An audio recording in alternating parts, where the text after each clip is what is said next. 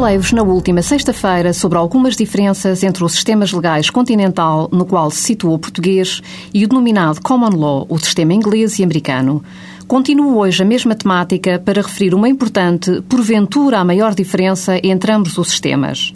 Falo do papel do juiz na condução dos julgamentos. Este tem sido um domínio em que, grande parte por incompreensão mútua, os dois modelos encontram mais dificuldade de consenso. No modelo português, o juiz está fortemente empenhado no apuramento dos factos e na descoberta da verdade. É por esta mesma razão que dele se espera um papel inquisitorial, no sentido de ativo, na condução de um julgamento. Acaso entenda que qualquer aspecto relevante não está devidamente esclarecido, o juiz deverá inquirir diretamente a testemunha ou perito, ou ordenar às partes ou mesmo a terceiros a junção de documentos ou a realização de perícia.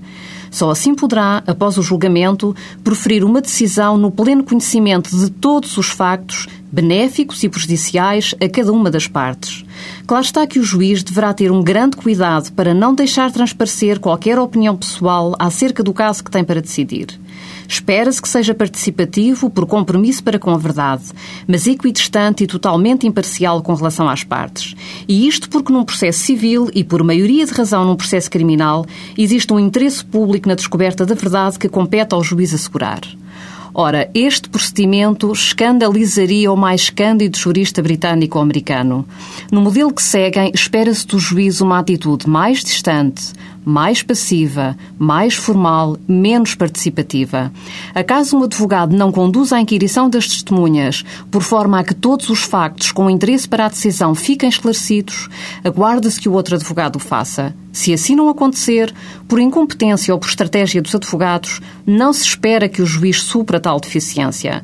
Qualquer tentativa do juiz de procurar o apuramento da verdade será vista como comprometedora da sua independência e é, por isso, fortemente evitada por parte dos juízes. O resultado, bom, o resultado é que por vezes a verdade fica fora da sala de audiências, tendo o juiz e todo o sistema judicial que ele encabeça que se contentar com a mera aparência da verdade.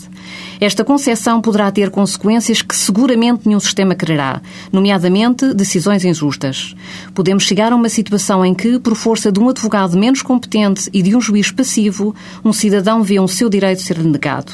A isto acresce a falácia que representa construir-se um sistema em que o julgamento está assente no pressuposto da competência dos advogados, quando sabemos da incapacidade económica que muitos cidadãos têm para assegurarem uma qualificada representação.